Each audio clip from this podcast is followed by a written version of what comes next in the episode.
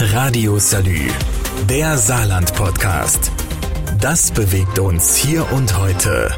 Mit Jörg Hector.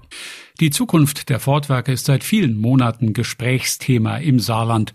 Vom Bieterwettstreit mit dem Schwesterwerk in Valencia wird viel gesprochen und überhaupt von der Bedeutung des Fortstandortes für das Saarland. Heute haben Vertreter von IG Metall und der Mitarbeitervertretung erstmals seit der Abgabe des Zukunftskonzeptes Rede und Antwort gestanden. Details zu den Zukunftskonzepten gab es auch dabei nicht, aber der Betriebsratsvorsitzende hier in Saarlouis, Markus Thal, hat uns sozusagen die Innenansicht der Fortbeschäftigten geschildert. Naja, die Menschen sind alle verunsichert. Also die haben alle Angst. Die, äh, jeder äh, fragt sich, wie geht das hier weiter? Und äh, das ist äh, keine, äh, keine gute Situation für die Beschäftigten und äh, die muss so schnell wie möglich, muss da Klarheit äh, in, in positive Richtung geschaffen werden. Dass Markus Thal von einer positiven Richtung spricht, zeigt zwei Dinge. Zum einen, dass die Fortbeschäftigten in Saarlouis fest davon ausgehen, dass sie das beste Zukunftskonzept vorgelegt haben, und zum anderen, dass sie auch bereit sind, dafür zu streiten. Das unterstreicht der Leiter des IG Metall-Bezirks Mitte, Jörg Köhlinger. Die IG Metall ist nicht nur wegen ihres hohen Organisationsgrades, sondern auch wegen ihrer grundsätzlichen Haltung eine Interessensvertretungsorganisation und bei Bedarf und wenn es darauf ankommt, auch eine Kampforganisation. Das klingt nach brennenden Fässern und aufgeheizten Demonstrationen. Die will im Land eigentlich niemand. Die Politik nicht, die Wirtschaft im Allgemeinen nicht und, auch wenn es anders klingt, die IG Metall selber auch nicht. Stattdessen macht die Gewerkschaft aber klar, die IG Metall widersetzt sich äh, diesen Entwicklungen nicht. Das wäre auch töricht. Die IG Metall ist nie gegen technologische Veränderungen vorgegangen. Die IG Metall steht auch zu den Klimazielen. Aber das ist der klare Satz. Die Transformation kann nur gelingen mit den Beschäftigten, mit entsprechenden Zukunftsperspektiven. Und das sowohl beim Umbau der notwendigen Fertigungsmaßnahmen im Werk selber als auch im gesamten Prozess der automobilen Transformation. Denn die Saarländer haben bislang ihre Pläne, die mit dem Konzern verabredet wurden, eingehalten und schon tausende Stellen abgebaut, berichtet Betriebsratschef Markus Thal. Man hat im Jahr 2018 den Pkw eingestellt, dadurch natürlich die Jahresrate reduziert und hat letztendlich 2500 Beschäftigte bis heute abgebaut. Und von daher gesehen haben wir aus unserem Blickwinkel hier einen erheblichen Teil für Ford Europa beigetragen, dass man wieder in die Profitzonen hineinkommt. Und deshalb verlangen die Saluja jetzt auch Zusagen für ein neues Modell. Was es für die Fertigung bedeutet, auf Elektro umzustellen und wie viele Beschäftigte auch außerhalb von Ford davon betroffen sind, ist mein Thema nach dieser kurzen Unterbrechung. Radio Salü, der Saarland-Podcast. Das bewegt uns hier und heute. Täglich neu. Mit Jörg Hector. Bei Ford Saarlouis ist die Stimmung unter den Beschäftigten nicht gerade auf hohem Partylevel. Im Gegenteil. Die Corona-Krise könnte den Beschäftigten dort eher als Pipifax-Problem vorkommen, angesichts der Schwierigkeiten, die ihnen an ihrem Arbeitsplatz begegnen. Da ist zum einen die Halbleiterkrise, die Woche um Woche die Schichtpläne umwirft und stattdessen Kurzarbeit vorschreibt, womit beträchtliche Einnahmeverluste einhergehen. Und auch beim Ablauf der eigentlichen Arbeit stört der Halbleitermangel zum Beispiel massiv. Bislang stehen mehrere tausend Fahrzeuge in nicht auslieferbarem Zustand im ganzen Saarland geparkt, weil einzelne Komponenten wie Scheinwerfer oder Radios nicht eingebaut werden können. Das ist sozusagen das Ford-Modell Zombie. Diese Fahrzeuge müssen alle wieder zurück in die Produktionshallen, aber erst, wenn sich eine Lieferung mit den benötigten Bauteilen ankündigt. Trotz Kurzarbeit ist da also höchste Flexibilität von den Mitarbeitern gefordert. Und auf der anderen Seite fragen sich alle, wie lange sie überhaupt noch am Röderberg arbeiten. Mitte 2025 läuft das Modell Focus aus. Ford selber hat angekündigt, nur noch Elektroautos zu bauen. Aber welche? Und vor allem wo? Saarlouis oder Valencia? Diese Frage ist wirklich so brandheiß, dass sogar innerhalb des Konzerns, sogar innerhalb der Werkhallen Geheimhaltung über die jeweiligen Konzeptvorschläge verhängt wurde, sagt mir der Gesamtbetriebsratschef Benjamin Gruschke. Dass wir aber natürlich auch nicht über die Projektzwischenstände reden können, weil wir nicht wollen, dass es zu uns zum Nachteil wird. Auch Valencia erzählt uns nicht, was sie gerade tun. Aber wir werden natürlich auch irgendwann über Details mit der Belegschaft reden müssen.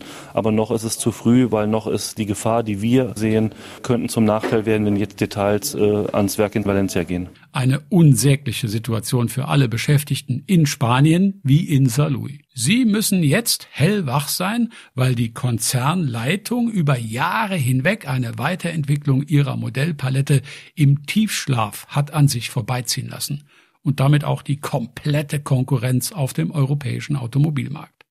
Zwar hat Ford selber nie gesagt, dass der Unterlegene im Zukunftswettbewerb geschlossen wird, die Zentrale in Dearborn hat aber auch nie gesagt, dass es nicht so kommt. Und wer die Margen dieser Marke auf dem Markt beobachtet, der sieht eher Schatten über dem Label als Licht. Von einem möglichen Aus in den Werkshallen bei Ford sind aber nicht nur die aktuell dort 4800 Mitarbeiter betroffen. Egal wie es kommt, der Zulieferpark nebenan hängt mit drin. Auch dort hat die Zukunft von Ford Bedeutung, erklärt Ford-Betriebsratschef Markus Thal. Naja, es bedeutet ja schon. Also wenn es äh, bei Ford 7300 Beschäftigte waren, waren es dort über 2000. Äh, Sie haben ja heute da ungefähr noch 13, 1400 Beschäftigte. Also Sie haben ja schon äh, genauso Ihre Arbeitsplätze dort äh, verloren.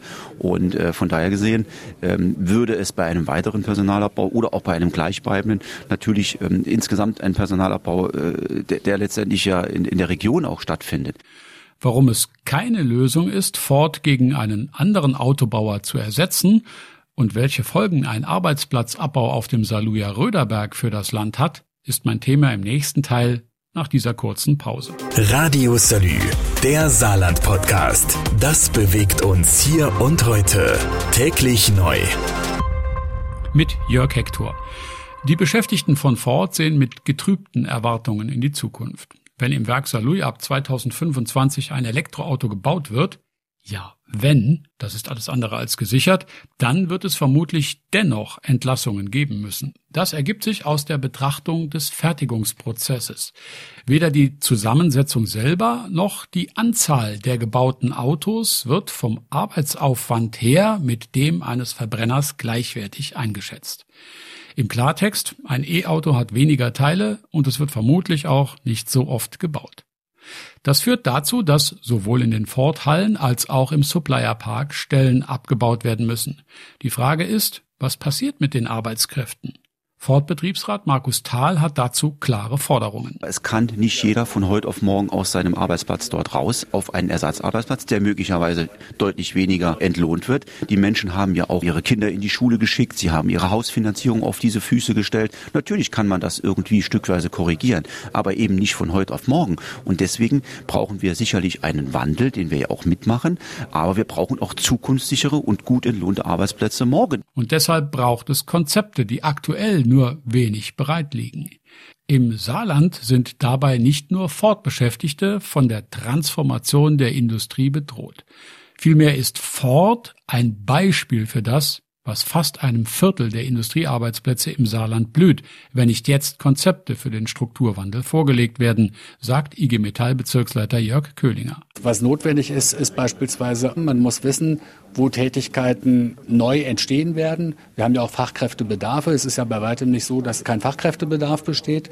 Und das muss man zusammenbringen mit den Unternehmen, wo klar ist, dass dort Beschäftigung möglicherweise abgebaut werden kann oder muss. Und äh, deswegen ist es notwendig, entsprechende Qualifizierungs- und Beschäftigungsperspektiven aufzubauen. Das geht nur mit der Zusammenarbeit aller regionalen Träger. Deshalb macht es auch keinen Sinn, Ford einfach durch einen anderen Autobauer zu ersetzen. Für die Transformation der Industrie müssen alle hellwach sein. Wer heute glaubt, dass er für die nächsten zehn Jahre ein sicheres Einkommen hat, und das gilt für Fachkraft wie für Arbeitgeber gleichermaßen, der verschläft seine Zukunft. Ähnlich wie der Ford-Konzern, der im Hauptquartier von schönen Umsätzen träumt, während die Konkurrenz mit leisen Elektrofahrzeugen vorbeirollt. Den Industrieunternehmen und Beschäftigten im Land droht Ähnliches, wenn sie nicht auf Zack sind.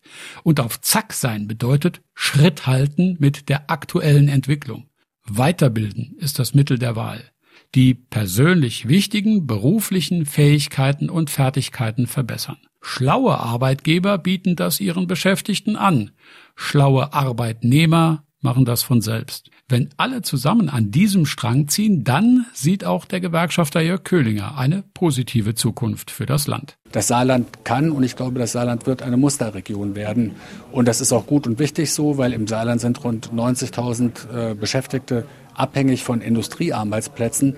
Und das Saarland ist sozusagen im Fokus äh, sehr, sehr stark betroffen von diesem industriellen Wandel.